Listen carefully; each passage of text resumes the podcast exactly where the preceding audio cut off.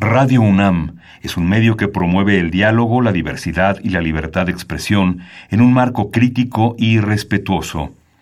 Los comentarios expresados a lo largo de su programación reflejan la opinión de quien los emite, mas no de la radiodifusora. Radio UNAM presenta Al compás de la letra. Al compás de la letra. Un programa conducido por María Ángeles Comezaña.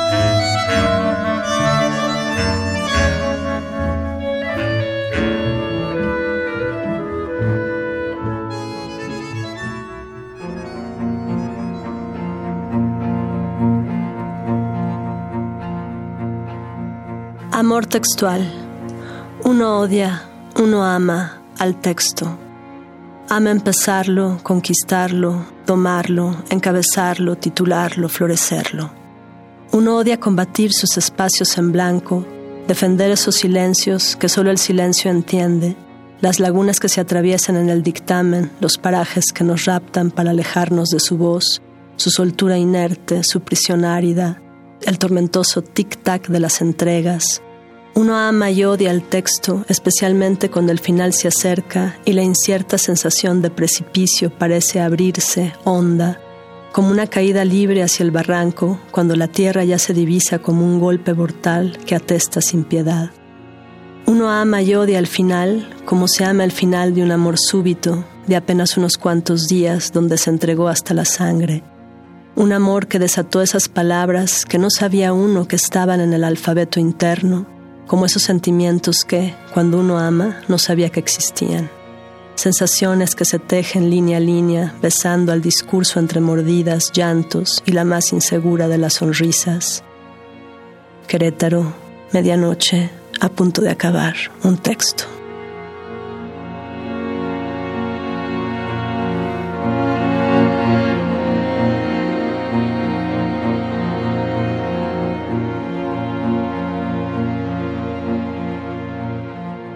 Queridos amigos, muy buenas tardes. Al compás de la letra abre sus puertas con este poema, con esta invitada, con el gusto de estar con todos ustedes. Mando saludos de antemano. Esther Valdés, a quien quiero tanto, que la tengo que traer aquí, que no se deja. Ramiro Ruiz Duray, su poesía magnífica que nos ha acompañado todo el año 19, que la hemos leído y releído. Pablo López desde Tlalpan con sus textos magníficos que cada jueves escribe y nos manda aquí a Radio UNAM, a nuestro WhatsApp, a todos esos amigos que sabemos que están allá, Azucena, Luis y esa familia que se sienta alrededor del radio como en el siglo XIX y escucha la poesía. Eh, es un gusto, como siempre, soy María Ángeles Comezaña, estar aquí con todos ustedes y sobre todo presentarles a una joven escritora, espléndida escritora. Acabamos de escuchar su lindísima voz, acabamos de escuchar su poema Amor Textual.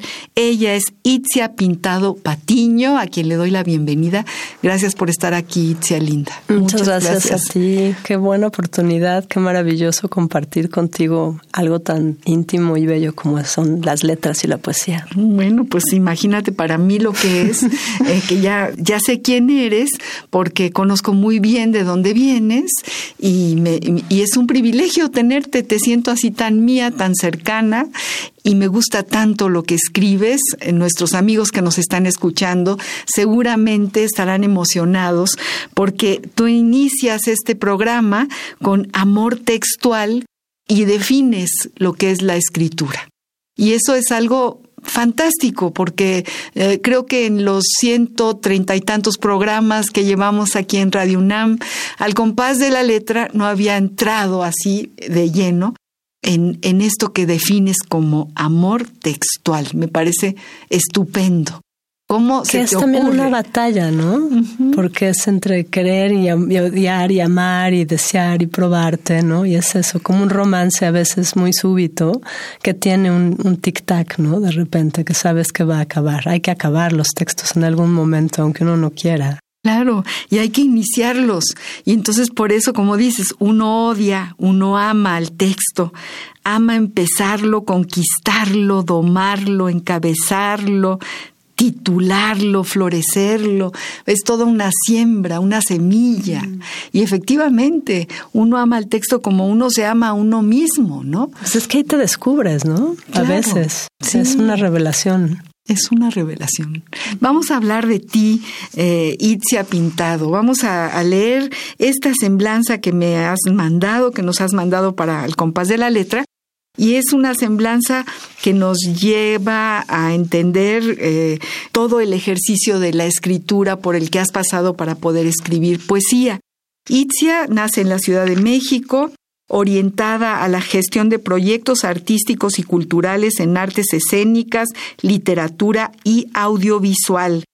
Es una gran guionista, eres una gran guionista, te has dedicado muchos años de tu vida al guionismo. He podido vivir de eso, lo cual ya es mucho decir. O sea, es, este, es una, es una conquista que me ha costado mucho porque es un medio muy competido, pero que también me ha revelado como partes de mí más allá de la técnica, del formato y del cumplir con el asunto audiovisual hacia lugares creativos que siempre me retan. Entonces, por eso el guionismo para mí es un, es algo que, que no creo poder dejar. A veces en mis poemas escribo guiones y en mis guiones escribo poemas, entonces ya, ya está ahí instalado. Bueno, lo que pasa es que, que fantástica manera de estructurar tu escritura. Yo creo que es una enorme escuela. Totalmente. La escuela, la escuela del guionismo, porque tú ahí tienes primero que tomar voces de, de, muchos personajes, tomar voces de todo lo que te rodea, qué es lo que tú haces en tu poesía. Le das la voz a la madera, le das la voz a un árbol, le das la voz a todos tus protagonistas, tienes tu escaleta, digamos, ¿no? Y, y, la vas desarrollando. No lo había visto así, pero es cierto. Es cierto, así lo siento, ¿no? Y, eh, ¿Cómo nos, nos está estás aquí indicando lo que es un texto. Es mm. una cosa estupenda, ¿no? Poder, y, y, sí creo que es muy difícil hacer un guion, muy difícil, hay que ser virtuosos, por eso son tan escasos los buenísimos guiones y tienen mucho que ver también con la poesía tienen mucho que ver. Yo he encontrado ahí una beta que de repente me sorprende, es como de, wow, aquí hay poesía, ¿no? Y poesía que si lo capta bien quien lo va a realizar, puede ser una poesía audiovisual. Y eso es lo que siempre me ha interesado, ¿no? Desde que empecé a entender cuál era como mi asunto, dije, yo quiero que mi narrativa sea visual y quiero que lo visual sea poético. Entonces es un reto como por los dos lados. Pues lo logras. A veces, a veces, no creas. Y ha pintado, ha ganado la Bienal de Video Erótico con este título, frutástico, alucine, erótico en 1993. Fue muy divertido. Fue, era un poema que surgió en un mercado, en el mercado Medellín, viendo el maracuyá junto con la este, pitaya, junto con no sé qué. Y en ese momento éramos muy amigos de un grupo de reggae que se llamaba Los, los Yerberos y me habían pedido uno de los, el pianista, me ha dicho, hazte una, una letra. Y entonces pues, yo salí ahí con la pitaya y el guanábano y la plátana y el no sé qué. Y de repente apareció esta oportunidad con lo que era Argos en su inicio de hacer algo audiovisual poético. Entonces yo dije, ah, ya lo tengo, ¿no? Y entonces nos metimos en la, en la metáfora del cuerpo como fruta. Y entonces de ahí salió el frutástico erótico. Ganamos la Bienal, nos vamos. Yo me fui a Brasil, fue un, momento muy importante porque me, ese, premio, ese premio me saca del país, me lleva a descubrir otros lugares, sobre todo del audiovisual, y con los años que regreso a México, como cuatro años después, tres años después, me encuentro que Jumex tenía un producto que se llamaba Frutástico.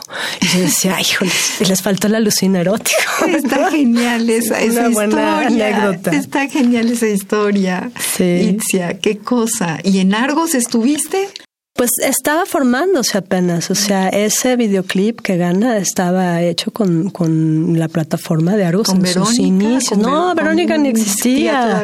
Estaban apenas, Epigmenio y este y, Hernán, Hernán, Hernán y Carlos Payán, exactamente, ¿no? Y entonces yo era muy amiga de los editores y entonces pues por ahí fue así de a ver, ¿no? La cámara, el puma. En, en, en casa de mi papá lo hicimos con mis amigos actores y bailarines y, y grabamos ahí en el estudio Los Entonces fue muy handmade, ¿sabes? Como muy hecho en casa y muy... Es muy divertido, yo lo veo y es súper simpático ese video. También ganas el tercer lugar del concurso Luchino Visconti en Chile con un guion para cortometraje Mátame de cáncer. Claro, voy a Brasil con esta historia y por un amor que nunca llega, termino en Chile. Y entonces ahí un poco como sin saber qué hacer en la espera, como Penélope, digo, pues vamos a este a estudiar cosas de siempre había estudiado como talleres, nunca nunca no creo no creo mucho en las carreras, entonces creo más en los tutores y en las cuestiones que me mueven. Y ahí me encontré con un maestro muy interesante de guion que de hecho después él se fue y dejó a otra brasileña todavía mejor de guion y me invitaban a, tomar este diplomado de un año. Vera Carneiro era ah. ella, una joya, una brasileño.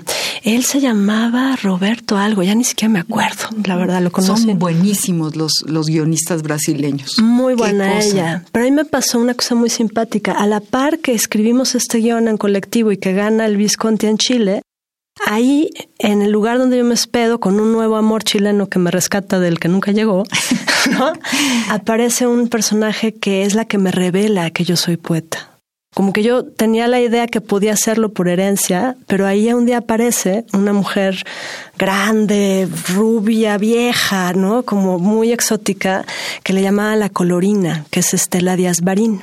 Estela Díaz Barín es un personaje muy mítico en Chile porque es una mujer muy radical, una feminista muy ruda, que pues se tuvo onda con todos los, los poetas, ¿no? Con todos y era una explosiva. Y entonces le estoy contando algo a mi pareja y esta escucha, se cruza la sala y me dice, tú, mexicana, eres poeta. Y entonces yo dije, chale, ya, ya descubrió que soy hija de mis papás. y no, y empezamos a volvernos amigas y efectivamente yo le empiezo a compartir mis diarios y ella me instruye. Y es la primera que me dice, tienes que serle fiel a la poesía, que es una maldición. Entonces yo decía, no, esta está loca, borracha, está vieja, no, por supuesto no hay que hacerle caso. Y le, le daba como sí, sí. Pero a los años reconozco que fue un poco como una especie de mentor, madrina, que me fue a poner el destino. Y yo estoy convencida de que yo llegué a Chile para conocerla, o sea, a la distancia, creo que la misión era por ahí. Y nos volvimos muy amigas. Se me pone la carne de gallina cuando dices todo esto, Itzia, porque acabamos de estar en una lectura en el Colegio Nacional haciéndole un homenaje a esta poeta eh, que acaba de morir desgraciadamente eh, eh, Minerva Margarita Villarreal, que, ha sido un golpe muy grande.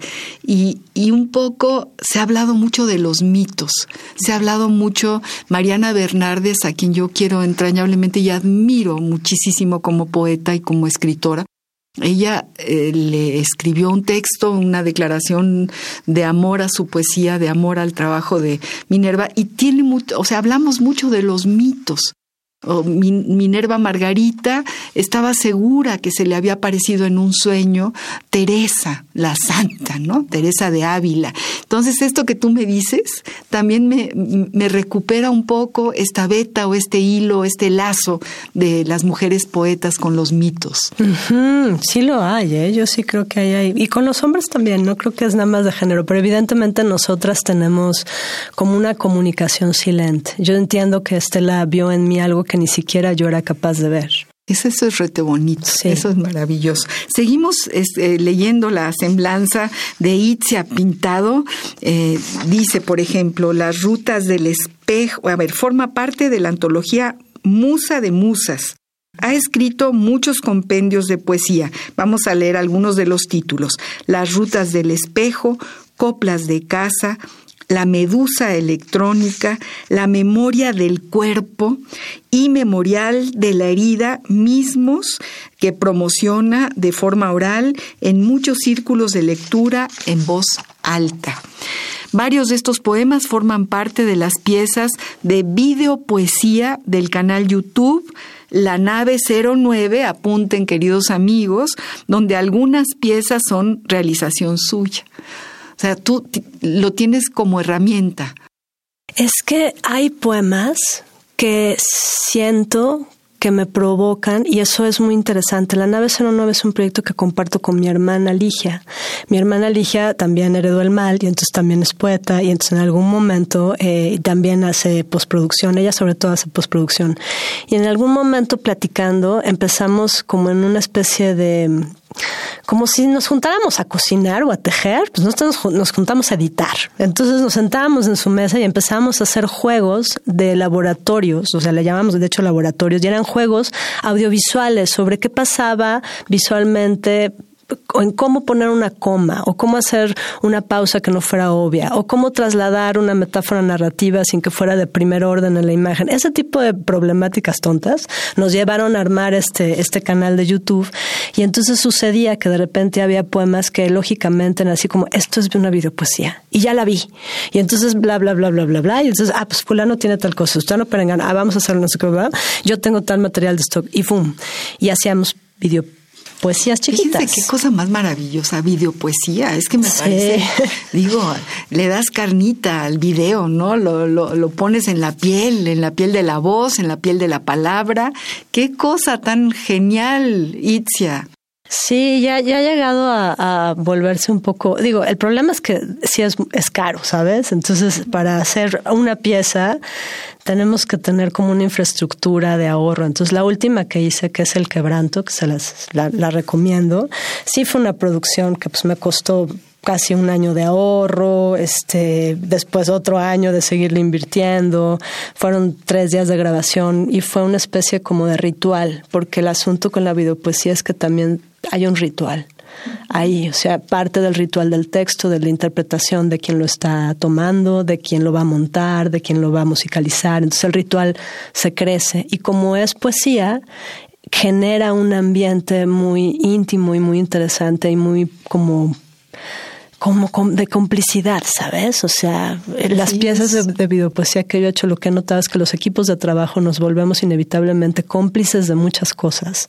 Entonces eso es muy, muy hermoso y eso pues también implica una inversión emocional que de repente dices, no, ya no quiero hacer nada en los próximos cinco años porque todavía estoy pagando la anterior, ¿no? Ya me puedo imaginar, pero además para hacer algo así, yo siempre pienso que hay que ser muy virtuosos porque puede ser un churro terrible.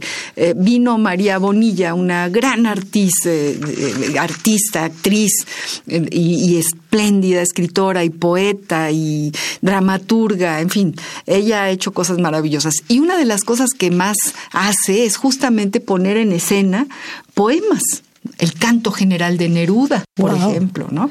Y para poderlo poner, ella hizo una investigación de cinco años eh, y empezó a buscar los nombres, las fotografías, los teléfonos de todos los desaparecidos en América Latina. Y entonces puso el canto general y al final llovieron esos nombres con esas fotografías y cada uno de los que estuvo dentro de ese lugar se llevó uno de los, de los nombres es tan extraordinario el, el, cambio, el vuelco que tú das, porque no es la declamación de la poesía de ninguna manera, es como el, desangrar la poesía, ¿no? Es ponerla en escena de una manera virtuosa. Y me imagino que hacer un, un, un videopoema tiene que tener esos ingredientes de originalidad, de, de, de, ser distinto, de no declamar, sino realmente rescatar o recuperar el ritmo y el, y el sentido del ritmo y la respiración del poema. Yo siento que tiene que ver un poco como luchar contra la idea de la especialización de la literatura, o sea, esta historia de que un poeta solo es quien publica y solo es el que hace cierto tipo de sonetos o una métrica clase para ser respetado, ¿no? Como que yo siento que hay una parte del arte y, del arte que a mí me nace hacer, que pues lo heredo evidentemente, que es la literatura, engloba muchas otras cosas, o sea, si lo encapsulo ahí, pues sí, podré lograr tener una, una, un, dominio muy, muy, muy virtuoso de, pero en mi caso lo que me provoca es más bien expandirlo, es llevarlo hacia otros lados y a veces termina siendo canción y a veces termina siendo coreografía y a veces termina siendo justo video. ¿no? Y siento que en ese sentido le es más fiel a la idea de la literatura como puente para un arte universal que nos convoca como humanos completos, no literatos nada más, sino artistas completos, ¿sabes? Y en ese sentido humano completos. Y entonces, pues un poco como que mi reflexión al respecto ha sido como de, bueno, pues seguramente yo no soy bailarina, pero si se lo paso a alguien que sí se especializó ahí, lo va a llevar y va a tomar la balona y entonces vamos a, a literar en la danza, ¿no? Y ella va a danzar la literatura y eso a mí me parece que es lo lo padre. Es padrísimo y, bueno, tener esas herramientas, hay que estar muy preparado porque tienes que tener esas herramientas eh, aunada a una sensibilidad y a una herencia de la que después vamos a hablar, porque a, a mí me parece que estar contigo es estar no con la hija de dos grandes poetas, sino con una mujer extraordinariamente talentosa que incursiona en caminos privilegiados porque tiene las herramientas para hacerlo, pero que surgen de una sensibilidad, de un conocimiento y de un amor enorme a la poesía y de una valentía, porque tus poemas son mm, de, tienen sobre todo, ahora vamos a seguir leyéndolos, una enorme valentía. Te, te, te metes en la herida, la abres, la desangras y luego eh, la cicatrizas al final, o no. Pero en fin, queridos amigos, estamos hablando con Itzia Pintado, estamos eh, revisando su currículum, su semblanza, hay muchas más cosas que decir de ella. Ella, bueno, ha fundado un buró de guionistas que se llama Letra Orgánica, ha desarrollado series, largometrajes, cortometrajes, ha trabajado con Iñárritu, con Retes, con Ripstein, es decir, ha caminado por los caminos muy importantes de, de la producción cinematográfica y poética. Yo creo que, bueno, este, eres una guionista que tienes además esa, e, ese plus, ¿no? Es, esa suma de, de, saber lo que es una metáfora, de, meterte, ¿no? Por el patio de atrás de las cosas, de darle voz a una mesa, a una silla, etcétera, etcétera. La palabra que seleccionó Itzia es la palabra cuerpo.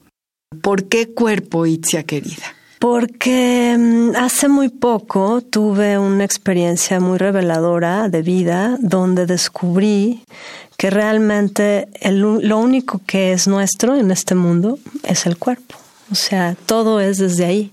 Y aunque era una obviedad, hasta que no tienes un tema como de enfermedad o de dolencia, no lo valoras. Entonces, ha sido todo un trabajo de entender al cuerpo como carcaj, como un barco de navegación, como, no sé, como todo, como crisol de vida. Y, en, y entonces estoy en eso, todo está pasando por el cuerpo, ¿no? Mi día a día pasa por entender cómo respiro, cómo me siento, o sea, tengo una atención sobre mi cuerpo que me ha provocado este estar en ese tema desde hace ya pues, un añito y creo que se me va a quedar. Entonces dije, si algo creo que me podría definir ahorita es el cuerpo, porque estoy ahí y quiero compartirlo, ¿no? Quiero creo que es interesantísimo la idea de detenerse y revisar que uno solo y básicamente es cuerpo. Así es, así es, carcaj.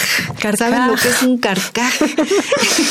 es donde se guardan las flechas, donde se guarda el, rifle. Ese es el carcaj, ese es el carcaj con J. Vamos a ver qué dice el diccionario del español de México, del Colegio de México, sobre esta palabra enorme, inmensa, sobre este recipiente que somos, sobre este cuerpo. La ruta de la palabra. Diccionario del Español de México del Colegio de México. Cuerpo. Sustantivo masculino. Conjunto de las distintas partes de un ser humano o de un animal. En los vertebrados, la cabeza, el tronco y las extremidades. Buen cuerpo. Cuerpo sano. Este conjunto sin considerar la cabeza ni las extremidades. Una bala le atravesó el cuerpo.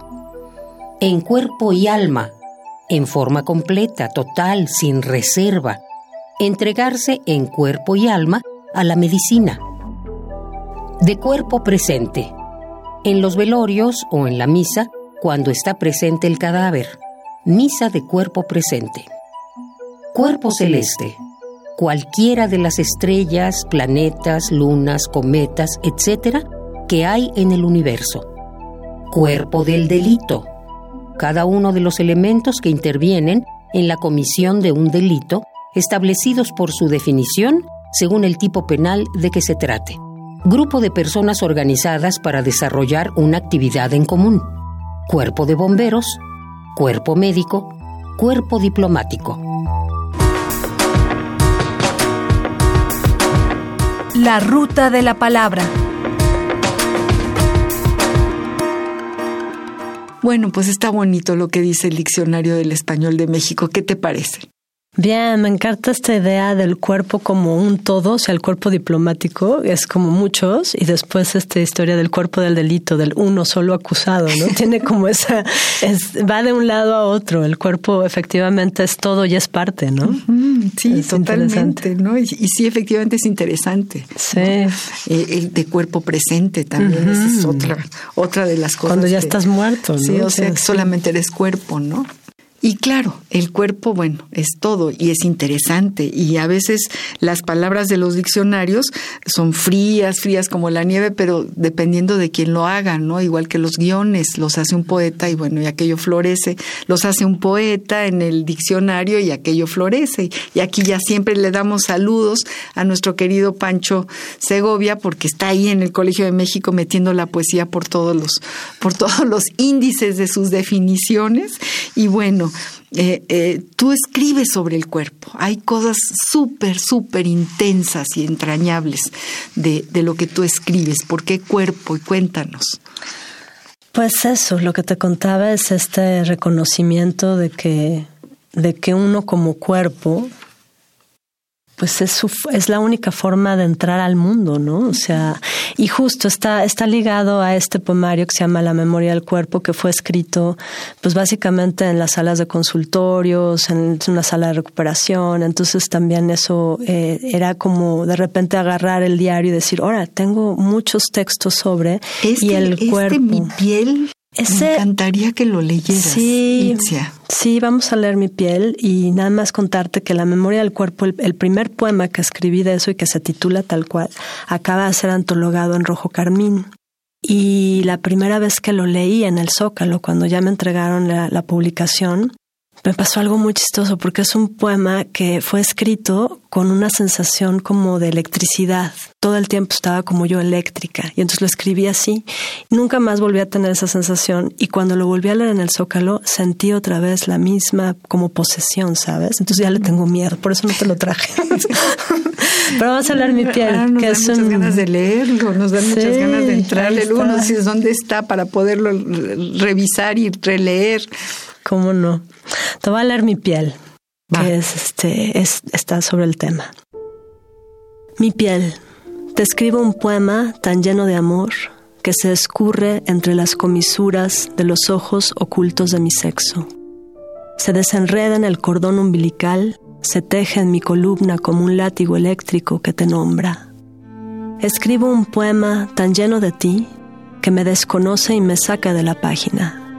Vuela hacia tu pecho acolchonado mi piel, se revuelca contigo mi piel, y en el potro de tu yo vaquero me pone a cuatro patas, se abren dos y en cinco, te deja hacerme lo que quieras porque se sabe y me sabe tuya mi piel.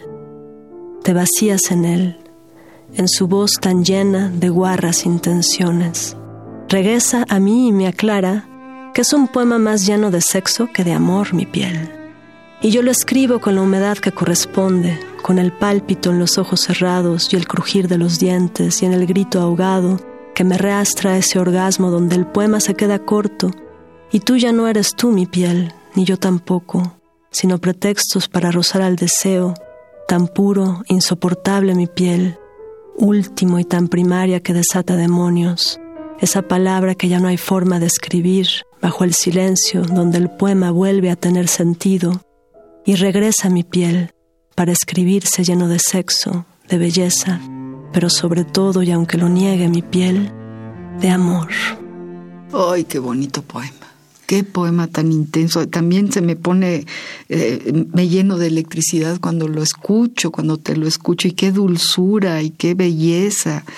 Y qué verdadero poema, Itzia. Qué bárbaro. Sí, ese sí fue escrito bajo las sábanas después de un, encuentro maravilloso con mi pareja actual, que es un hombre increíble con el cual sí hay eso que llaman mi piel.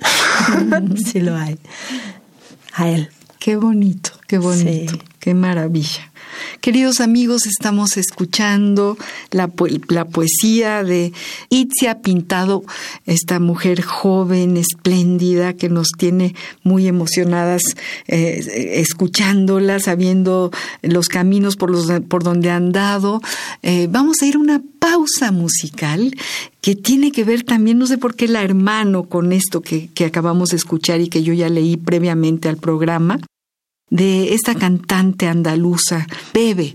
Y, la canción que vamos a escuchar, que tiene mucho que ver con el cuerpo, se llama Siempre me quedará. ¿Cómo decir que me parte mil la esquinita de mi hueso? Que han caído los esquemas de mi vida, ahora que todo era perfecto. Y algo más que eso, me sorbiste el seso y me desciende el peso de este cuerpecito mío que se ha convertido en río, de este cuerpecito mío que se ha convertido en río. Me cuesta abrir los ojos y lo hago poco a poco, no sea que aún te encuentre cerca. Me guardo tu recuerdo como el mejor secreto, qué dulce fue tenerte dentro. Hay un trozo de luz en esta oscuridad para prestarme calma. El tiempo todo calma, la tempestad y la calma. El tiempo todo calma, la tempestad y la calma.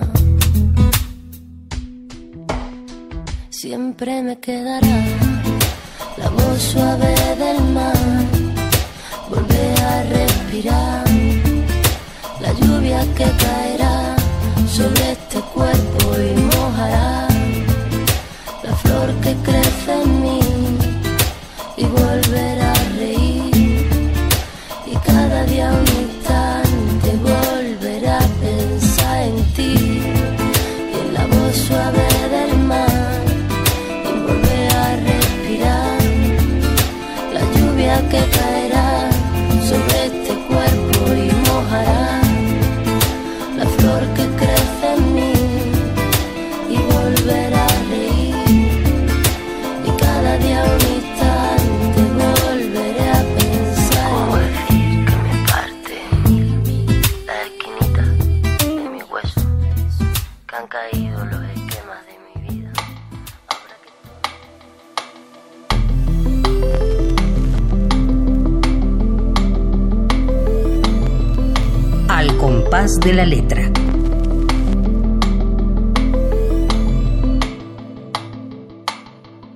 ¿Qué decir de Bebe?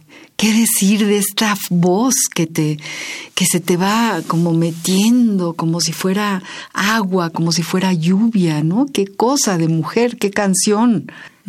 Sí, está súper linda. Es de, tiene como un tema muy cachondo esta onda de la luz, ¿no? Y eso nos provoca estar como con el poro abierto, ¿no? Como este cuerpecito mío, ¿no? Sí, sí, sí. Sí, bueno. una pícara. Sí, sí, sí, sí, sí, sí. Y, y además muy poético también. Totalmente. Muy poético. Y es como un reggae, ¿no? Porque lo va hablando y lo va cantando y lo saca de todos los poros de su piel, efectivamente. Es bonito. Queridos amigos, eh, al compás de la letra, esta tarde está platicando con mucha emoción con Itzia Pintado, estamos leyendo sus poemas, estamos hablando del cuerpo, que es la palabra que ella seleccionó, es nuestra ruta de la tarde de hoy, y le pedimos a Itzia que, que nos lea más, porque el tiempo se va como agua en este programa, hay un duende que llega y, y, no, nos, eh, no nos permite eh, no pedirte que sigas leyendo. Bueno, pues voy a leer un poquito de un poemario que nunca he publicado, que no sé si se haga algún día, igual y se vuelve cómic o videopoesía, que se llama Cazadora. Es un poemario como de unos 15 poemas, pero solo voy a leer este que te gustó mucho, que se llama Heridas de Guerra. Heridas de guerra. La cazadora, limpiando el carcaj, murmuró entre dientes, No hay solución en el triunfo perderemos ambos bandos. La libertad es una idea que nos acosa, al igual que la victoria, al igual que la felicidad. Desprotegidos ante nuestras propias decisiones, tramamos cada quien su venganza, porque la justicia es una idea que nos mantiene prisioneros, al igual que la verdad. Y, y bueno, la que sigue, va, naufragio. Cazadora, qué fuerte es el vibrar de cada paso, qué inmenso el temor a lo que viene, qué angustia la que toca la puerta del día a día, qué delgada la palabra donde se quebró el espejo, qué severa mordaza la que nos mantiene en este silencio cómodo, donde nada se dice y todo se desmorona, y pensar que bajo la mutación navega tu carcaj. Es una barca a la deriva que le murmura al agua, al viento, una canción de cuna, un secreto revelador que guarda flechas, días, puertas, espejos, todos ellos lanzas, disparos, heridas graves. Qué ganas de que los ojos ya no duelan. Qué ansias de atraparse en un abrazo hondo, de ahogarse lo suficiente como para tomar aire fresco. Qué ganas de ese asfixiarse en el otro, sentirlo cerca, como un igual, como uno mismo. Qué ganas de olvidarlo todo, qué ganas las de dejarse naufragar. Ah, qué bonito, qué poema tan bello, qué poema tan bello y tan verdadero. Yo ahora le hago ruido a mis hojas porque sí, efectivamente lo, lo, lo anoté como algo muy importante es largo, ¿no? Porque, porque la cazadora sigue con, con otros poemas, ¿no? Es como. Cazadoras son un chorro de poemas. Es un chorro de poemas. Nacidos de periódicos, ¿sabes? A ver, platícanos. Pues nada, un día estaba yo ahí leyendo, era la época donde empezaba Calderón a decir que la guerra y toda esta historia, y entonces yo decía, es que para una guerra necesitamos una, una Atenea, una Palas, un alguien así, ¿no? O sea, qué horror este hombre, ¿no? Diciendo estas cosas. Y entonces un día soñé que justo que de mi espalda salió un carcaj y que le disparaba flechas a Calderón. y entonces al día siguiente abro el periódico, veo una noticia y entonces automáticamente empieza a aparecer en réplica esa noticia, este personaje de la cazadora. Y me voy con la cazadora en un poema, en tres poemas, en cinco poemas. Y entonces de repente ya digo, no, bueno, ya esto es un poemario. Entonces ya lo nombré Coplas de Casa. Lo empecé a tallerear con unos amigos, entre ellos Sergio Valero, Mario, que ahorita no me acuerdo cómo se pide a Mario y dos amigas más. Y pues nada, teníamos como este rollo de ah, Itzi y su cazadora, ¿no? Y entonces había que cazar tragedias, porque todos eran tragedias. Entonces, pues la quinceañera asesinada en su tragedia, la cazadora iba a ese lugar y volvía a un lugar cómodo y de refugio que pues era yo misma y al mismo tiempo era el amor y al mismo tiempo era una tina. Y pues ahí está. Y entonces la cazadora y sus coplas de casa es un personaje que... ¿Y no lo has publicado como poemario? Es que, ¿sabes qué? Me pasa que creo que a veces se me antoja que es novela gráfica, a veces que es cómic poético, a veces que más bien tengo que conseguir un curso de... Eso es lo malo de, tener tantas cosas como tienes. Eso es lo malo, entonces nunca termino de, de aventarlo. Este es tan bonito, es una barca a la deriva que le murmura al agua, al viento, una canción de cuna, un secreto revelador que guarda flechas, días, puertas, espejos, todos ellos lanzas, disparos, heridas graves. Qué bonito, qué bonito. Y es como eh, el llamado a la vida cotidiana, el llamado a las cosas que, que nos, eh, con las que convivimos, que nos conviven al mismo tiempo. Qué ganas de que los ojos ya no duelan, qué ansias de atraparse en un abrazo hondo, de ahogarse lo suficiente como para tomar aire fresco Qué ganas de ese asfixiante en el otro, sentirlo cerca, como un igual, como uno mismo. Es, es una declaración al mismo tiempo. Es una belleza, Itzia querida. Léenos más. Estaba pensando. La expulsión del mito tengo aquí también, de la medusa creo electrónica. Que no, te voy a leer. o sea, la expulsión del mito puede ser, pero es más largo. Y la medusa electrónica es un poemario que ese sí está, en algún momento se publicará porque ya tiene editor y ya está todo ahí medio caminando, entonces en cualquier momento da la sorpresa. Pero es un poemario que mm, habla de mi de mi yo guion, guionizia, digamos, con mi yo poetizia, y entonces es un diálogo entre los personajes y las tramas del guion y lo que pasa cuando eres guionista, que de repente te cruzas como con un ser que es distinto al del poeta donde estás en función de un aparato muy mediático. Entonces ahí pasan muchas cosas en la emoción y construyes personajes en los que a veces no crees mucho y entonces empieza a, pelearse esta idea de que tú formas parte de esta mitificación de cosas que en las que no crees, pero al mismo tiempo lo haces porque te gusta y hay una parte que sí. Entonces es una batalla rarísima. Entonces finalmente salieron esta, esta serie de, poemas de los cuales les voy a leer dos. El Tamis neonatal de un personaje posible y El bosque del destino es un poema. ¿Por qué? Porque son eh, poemas que surgen después de estar escribiendo guiones y entran como a una especie de portar paralelo, ¿no? Entonces, mientras estás en esta narrativa tan dura, de repente surge un poema y te libera y dices, ¡ay, qué maravilla! ¿no? O sea, aquí sí puedo escribir un personaje imposible, aquí sí puedo no ir el cajón. Exacto. Entonces ahí les va. Es neonatal de un personaje imposible. Su tipo de sangre es un lago tenaz bajo derrotas. El nivel cardiovascular, un lejano pálpito en la brisa. Su peso es una liana aparentemente ingrávida, de humor transitorio en equinoccio de verano. Tiene la masa de la candente luna, la que a partir de ciertos grados desmorona límites, ninguno conocido, todos desconocidos Quiero creer, insisto, que ninguno.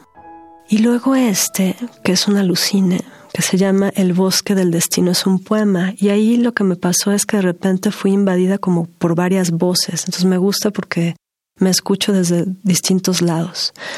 Cargo un laberinto, lo traigo tatuado en las vísceras. Se abre. Es una medusa tan líquida como el tequila que vivo, aceitosa es decir. ¿A dónde va este poema? No lo sé.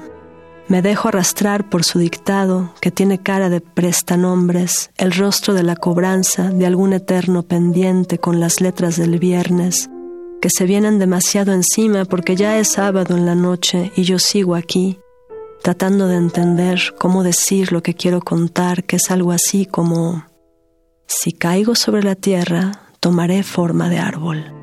Si empiezo a tomar forma de árbol, mi raíz consistirá en ya no ser lo que soy. La intención será caer como se cae la noche del otro lado del espejo. Siendo árbol, me apretaré entre las ramas cercenantes de un sueño que no me permita dormir, con un bullido de hojas que dicte las palabras que vendrán. Por eso no tocaré la realidad ni a los árboles, ni esta noche ni nunca Dejaré de pasear sobre la acera, me mantendré indeleble como un tag inscrito en los muros de las heridas de las bardas, en una ciudad que flota en el susurro de una ola de polvo y seré una palabra sin letras que huye por el bosque. Uy, que ese ya lo, cuando lo leí me pegó, pero no te imaginas cómo, Echa, qué poema tan extraordinario. Qué poema. Qué bueno que te gusta. Es, muy raro, es, un poema muy extraño. Pues es un poema, no, pues es algo que, eh, que, que, te, que te escribe a ti. O sea, la poesía nos escribe, nos toma por asalto y entonces ahí vamos nosotros con el lápiz o con la computadora o con, o con todos los elementos que tú, que tú tienes o con lo que sea, ¿no? Y, y cae la palabra, son como campanadas, como gotas, como algo que te, que te trasciende y no sabes por qué, ¿no? Yo te, te, te imaginé siendo ese árbol, ¿no? Y hasta allá arriba y cayendo como las hojas y, y esto nos, nos permite a todos los que te estamos escuchando y los lectores de poesía, por eso es tan importante la poesía aquí, lo decimos lo y lo declaramos, porque sí, porque nos, nos, nos propone una, una pasión y una vida, y una pasión por la vida, y una pasión por las palabras, por, y porque además ahí está la tomamos como cuando un árbol te da un fruto, arrancas el limón del limonero, lo abres y te tomas el jugo, ¿no? Es un, es un poco esa sensación de, de, que está, de que todo tiene una voz y que uno está aquí para descubrirlo, ¿no? Y es lo que tú haces con este poema tan extraordinario. Tenemos una cápsula y tú como eres guionista sabes que tenemos, debemos a las dos cápsulas de este programa, que también es muy bonita porque eh, es una carta, tenemos el domicilio conocido, epistolario, y, y, la carta que seleccionamos para la tarde de hoy, Itzia Linda, es una carta, te va a parecer chistoso quizá, porque es una carta que le escribe Juan Ramón Jiménez al gran filósofo Unamuno. ¡Qué joya! Y sí, es una joya, pero, pero es donde podemos ver o sentir que, el gran Juan Ramón Jiménez era una persona de carne y hueso, no nada más era los libros que tenemos de él, y tenía inseguridades y le manda al gran filósofo un, un texto suyo para, con todo el miedo de que, de que, que le diga si sí o si no, si es bueno o es malo. Es un poco cosas eh, por las que hemos pasado todos. Tú pasaste, por ejemplo, con este libro, Las Rutas del Espejo, que me acabas de contar, que fue un libro que escribiste gracias a la poeta eh, Perla Schwartz, ¿no? Que ella te dijo, a ver, trae aquí, ¿no? Y bueno, vamos a escuchar esta carta y vamos a hablar un poco, me, y además me encantaría que me contaras sobre tus cartas, sobre si las guardas, si alguna vez en tu vida esperaste al cartero, escuchaste su silbato, etcétera, etcétera. Vamos a escuchar esta carta de Juan Ramón Jiménez al gran Unamuno. Epistolario Domicilio conocido. Domicilio conocido.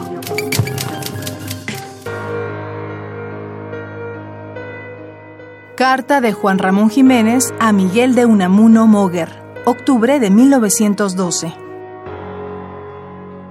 Mi querido maestro Miguel de Unamuno, le envío a usted mis últimos libros. Tengo un verdadero gusto en ponerlos en sus manos.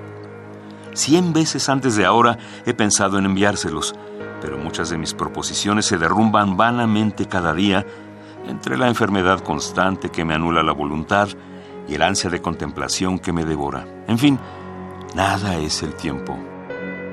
Deseo de usted una opinión sincera y severa, teniendo en cuenta que para mí la opinión no es como para un literato profesional con afán de popularidades. Nunca he hecho de mi arte arma de combate ni de estómago. Idealista como soy, la vida no tiene otra importancia para mí que la que le doy con mis éxtasis y con mis ensueños. Y lo que rimo, porque mis sentimientos son ya musicales al nacer, es mi propia alma y mi misma carne. No son los míos dolores literarios, como alguien dijo. Mis anhelos, mis dolores, mis sonrisas, son esos que hierran por mis versos.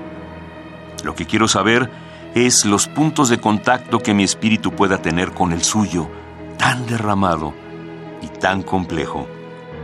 Su admirador y amigo, Juan Ramón Jiménez.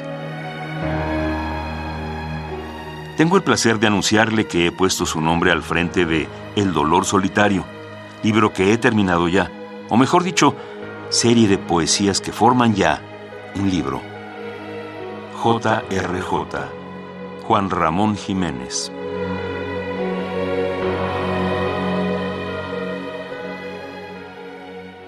¿Cómo ves? Padrísimo. Yo siento que cuando un autor es capaz de reconocer su debilidad y su inseguridad, es más fuerte, ¿no? Entonces, me parece que lejos de de sentirla débil, lo siento más fuerte. O sea, hay una fortaleza enorme en poder decir, maestro, guíeme, valídeme, dígame si sí, ¿no? Porque efectivamente uno puede creérsela, ¿no? Pero realmente cuando eh, tocas tu debilidad y tu inseguridad es cuando más valor hay en ti. Entonces me parece humilde y hermoso y, y correcto. Totalmente. Correcto. Pero, pero hablando de las cartas, eh, que yo, yo siempre digo que es un, un una intimidad única, singular, la que uno vierte en una carta. Si yo te escribo a ti, Itzia, una carta es algo que te estoy diciendo nada más a ti, entonces que surge como una especie de que te comparto un secreto, te comparto algo que, que siento que quiero decirte, ¿no? Entonces, bueno, esta bellísima carta de Juan Ramón Jiménez, que además después, después eh, eh, esta, esta manera tan linda que tiene de, tengo el placer de anunciarle que he puesto su nombre al frente del dolor solitario, libro que he terminado ya, o mejor dicho, serie de poesías que forman ya un libro. Y luego sus iniciales, JRJ. Bueno, sí, sí, sí, sí has escrito cartas, sí has guardado cartas, cuenta. Sí, de hecho, bueno, Las primeras cartas que yo recuerdo de haber recibido eran postales que mi padre me enviaba desde Canadá y por supuesto eran versos poéticos. El otro día me las encontré en un cajón y aunque eran postales muy muy pequeñitas, sí de repente había unas frases muy lindas, ¿no? No recuerdo ahorita cuáles, pero eran frases pequeñas y, entonces bueno, cuando hice este viaje a Chile también había un, un epistolario con algunos amigos y con mi familia no tanto, fíjate, porque fue un viaje como de divorcio familiar, fue así de bueno, ya soy grande, adiós, ya déjenme en paz, no hay que saber nada de ustedes en un rato. Pero eh, el momento epistolar que yo recuerdo con mayor importancia es con el padre de mis hijos, con el cual fui novia como cuatro años y entonces él en ese momento trabajaba en plataformas petroleras y yo estaba en producción de cine con Ripsen y con Iñárritu y con Retes en todas estas aventuras fílmicas de asistente de carga cables, no creas que nada, nada wow, no, yo era ruda, o sea, era así de, ya sabes, coordinadora y jala staff y, no, busca locaciones, etcétera. Pero en ese momento teníamos los dos pues como una, un romance muy epistolar porque él es un hombre que aunque no está ligado al, al medio cultural, es un hombre muy leído, de padre filósofo, entonces muy culto y realmente a mí me enamoraban sus cartas y teníamos unas conversaciones epistolares por correo en ese momento era, era por correo. Y cuando nos divorciamos, en algún momento del juicio, que fue un juicio muy brutal, de repente la abogada me dice, busca todas las pruebas y entonces aparecen todas estas cartas que eran cartas de amor. Y en ese sentido, pues lo que yo hice fue imprimir mis cartas y sus cartas y entonces dije, cuando mis hijos sean más grandes, les voy a donar esta prueba de ese amor tan grande que hubo durante cuatro años. Qué qué historia tan linda. es preciosa. Qué historia fantástica. Y entonces justo la tengo en una carpeta ahí que se llama Idas y Vueltas, ¿no? Bueno, si queremos probar con nuestros epistolarios, que son fuentes literarias únicas, totales y absolutas, esto que tú estás platicando, que es, es una belleza, es una belleza total y absoluta. Sí, ahí está, de repente la veo y digo, bueno, eso es para mis hijos, ¿no? Claro, claro, padrísimo. Estamos hablando con Itzia Pintado, se nos está terminando el programa, el, se nos van los minutos. Ay, ha sido una delicia platicar contigo, Itzia, linda, qué bueno que estás aquí. Al final, final, final, les tengo que decir que esta mujerona fantástica y esta poeta de primerísima, que además nos va a acompañar ya muchos días de nuestra vida porque tenemos su poesía, pues es hija de dos poetas fantásticos, de eh, Maricruz Patiño, que estuvo aquí hace algún tiempo, y, y que, bueno, es una poeta mayor, enorme, eh, además tiene un sentido del humor y es totalmente libre y es una mujer verdaderamente espléndida y nos contó de su taller con Octavio Paz. No sé si se acuerdan, queridos amigos, y la queremos mucho. Y bueno, José Manuel Pintado, otro gran poeta y además también cineasta, también ha, ha incursionado en, en, el periodismo. Eh, periodista, sí. ¿no? Ha sido periodista, ha ido a El Salvador, ha trabajado muchísimo, también con Epigmenio Ibarra y con un grupo de gente que se fue por allá, por los, por, en el siglo pasado, por aquellos montes, a, a, retomar. Él es el culpable de que yo haya terminado ahí también en el, en el tema del audiovisual, porque mis vacaciones eran ir con mi papá a cargar cables a sus grabaciones y a buscar la entrevista en el, la sierra, ¿no? De Guerrero perdida y sí, en sí, el Usumacinta, sí, subidos en una lancha. O sea, sí, ese, bueno, esa escuela. Pues, de ahí viene mi querida Itzia, pero ella ya se separó de este par de gente a quien yo quiero mucho y les mando abrazos con todo mi cariño y los felicito enormemente por tener esta hija y yo me felicito por tenerte aquí en este programa. Yo y de estoy verdad te agradezco enormemente Itzia querida, que hayas estado aquí, que nos hayas compartido toda esta riqueza, no nada más de tu poesía, sino todo lo que has dicho. Ha sido una lección, una lección para al compás de la letra. Muchas gracias. Amigos queridísimos, se nos va el programa. Tenemos dos minutos antes de que se termine y terminamos leyendo eh, un poema de Itzia. Quiero agradecerle a Francisco Mejía, a Emiliano Rodríguez, operadores, técnicos del programa, desde luego a Ivonne Gallardo, la productora de Al Compás de la Letra, y a ustedes, queridísimos amigos, que dan seguimiento a la poesía a través de este compás que Radio UNAM ha dedicado a la poesía y a sus creadores. Terminamos escuchando a Itzia Pintado, escuchando uno de sus poemas, y nos despedimos con todo el cariño, esperando que vuelvan a estar sintonizando al compás de la letra el próximo jueves. Sensaciones. Me estoy desdoblando. Los ojos caminan hacia adentro dos veces a los lados, se multiplican como Shiva, salen de su órbita y abrazan distancias intangibles, crean lenguajes paralelos, bordes irracionales en la atomicidad evidente del espacio. Hay posesión. Un cuerpo entra en mi cuerpo, se adelanta él dos segundos, camina ligero mientras trata de alcanzarlo con una pesadez cada vez más grande. La idea es debilitarme, ya lo caché. Entra a mis células y las vuelve su ejército, crea pulpos de músculos que me atajan en una asfixia momentánea, tritura mi equilibrio y me avienta de una pared a otra. Es una daga que conforme entra se vuelve un sable inmenso. Este cuerpo ajeno me invade por semanas, me hace presa de una angustia orgánica en cuyo quebranto bajo la cabeza, la esperanza. Sumisa me entrego al placer de su dolencia, hay insana posesión. Finalmente, tengo un posible dictamen. Estás en una conquista, dicen los que saben. El territorio en juego es lo único realmente mío en esta tierra, mi cuerpo, mi cuerpo.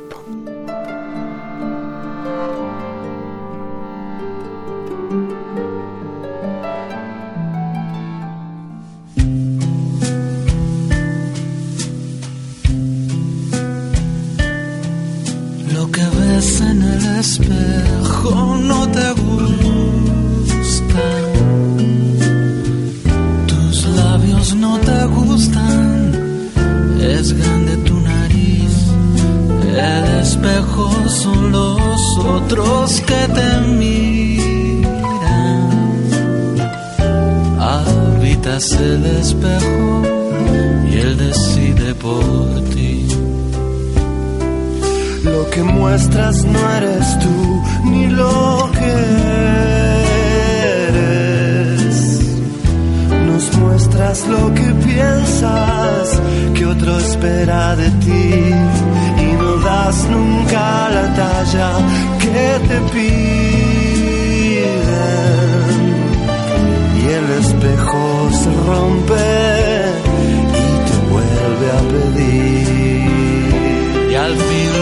ves ya no dice de ti.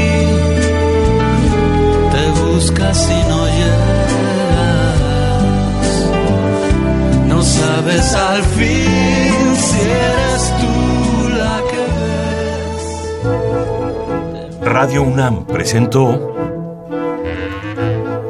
Al compás de la letra. Al compás de la letra. Un programa conducido por María Ángeles Comezaña.